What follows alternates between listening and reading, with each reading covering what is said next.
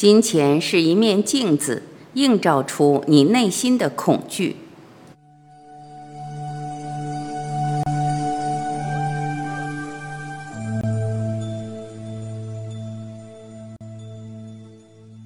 金钱是一面镜子，总是不经意让人看到自己内心的恐惧。看懂这些金钱的灵性法则，才会真正吸引到金钱。金钱的灵性法则一：什么是真正的投资？能量不灭法则、吸引力法则以及系统平衡法则是一体而三的，实际上就是宇宙本源大道的体、相、用。不要做让自己内心感到有挂碍的事情，那会让灵魂去为此而赎罪，而创造出财富的失去。那不是钱的问题，而是人们无法面对自己。金钱是配合人类集体意念而创化出来的，也配合不同人的心灵状态去体验贫或富、失落或满足、恐惧或喜悦的感觉。钱的开心在于碰到一个内心真正开心的人，把它用到让人感到开心的事情上面。更大范围来看，金钱是一股能量之流，总是从一个地方跑到另一个地方而已。当一个人没有失去钱的想法的时候，钱也就不会真的失去。这样的话，钱即使被花出去，也只是在外面玩。当你越担心、恐惧的时候，你的钱在外面玩得越久。当你感觉越喜悦丰足的时候，钱会越快越多的又回到你身边。从更高的系统层面看，投资并不存在，只是能量之流在实现它本身的循环而已。至于能量以什么形式在循环，那就是所谓的投资。投资是钱从一个地方到另一个地方，从一个账户到达另一个账户的流动产生出来的错觉。这种感觉绝大部分都来自于能量的形态从无形的资源、想法到有形的资源、物质的一种转换。一个人越能看到无形资源的存在，就越能感觉到丰盛。试问，你能看到你身边有哪些无形的资源存在吗？注意力所在，定会成为现实。而一个投资者最大的投资，就是去除自己内心的恐惧。去除所有关于财富的限制性信念。当一个人内在有恐惧，无论怎么样运作吸引力法则，那都只是在吸引更多的恐惧而已。一流的投资者只是比别人更懂得降服自己的心，懂得如何去除自己内心的恐惧，把自己带到丰盛之流中。一流的投资者观想到自己为世界创造的价值在不断增加。金钱的灵性法则二：何谓限制性信念？人内在的恐惧往往以限制性的信念形式存在。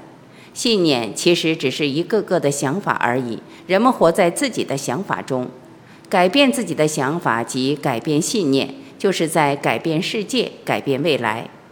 当很多人觉得自己无法改变的时候，只是让自己活在自己固定化的模式中，那模式其实就是一连串固定了的想法罢了。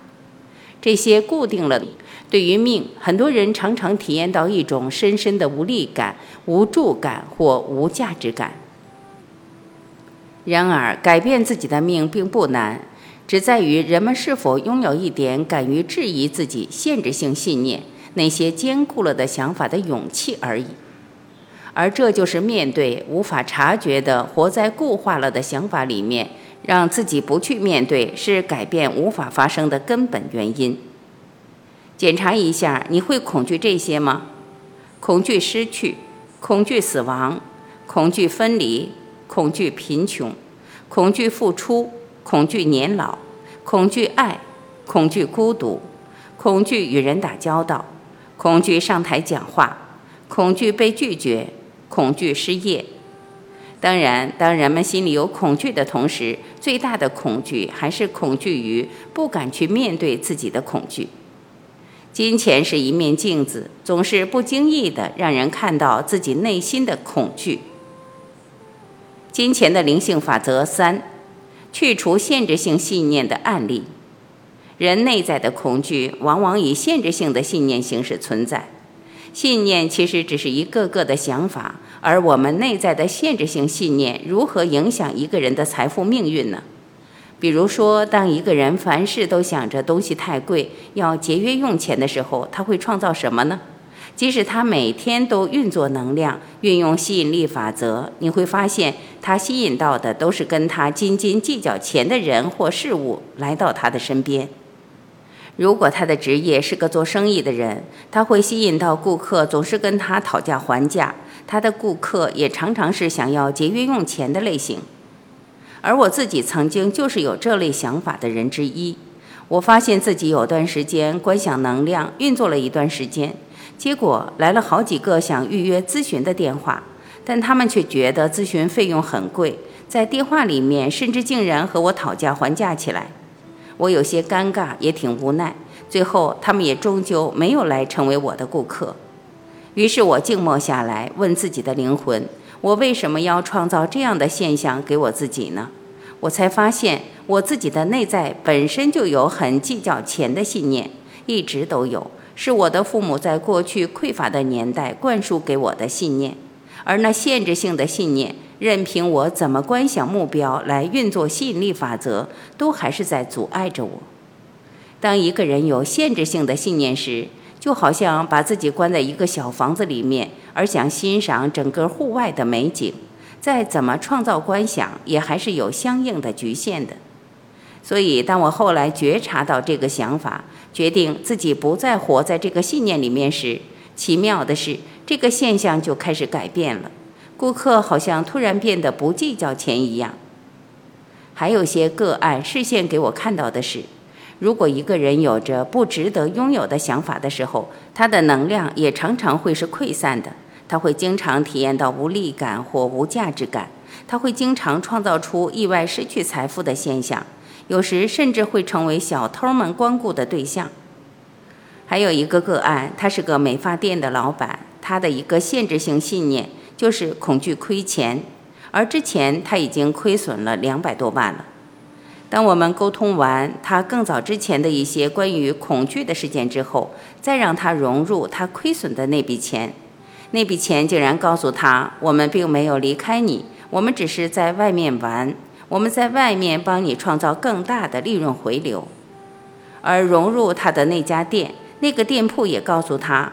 这个店的位置更适合做餐饮，而不是美发店，因为经过这里的顾客大部分都是来这栋楼的大卖场来买东西的。他的限制性信念完全去除了，他也释怀了很多。但更奇迹的是，沟通之后，他的灵魂透过直觉给了他一个很大的灵感：他现有的美发店并不一定要转让出去，而是可以转变经营思路。把这个店以样板店的形式去经营，而发展连锁加盟店，因为他手头上有很好的剪发设备，拥有技术上的专利，而且有非常多的管理经验，而这足以让他在转换经营思路上获得更大的利润。看来那笔钱告诉他的是真的，那两百万的钱并没有真的亏掉，只是在外面玩，并且在创造一个更大的回流给他。我也很感恩这个个案，他的视线其实也是在告诉我这个事实：所谓的失去，难道不也正是一个限制性的信念而已吗？在我们的现实当中，有多少根深蒂固的现象，其实只是个限制性信念呢？物质是不是？空间是不是？时间是否也是呢？而世界上又有多少人不正是活在这一个又一个的限制性想法里面吗？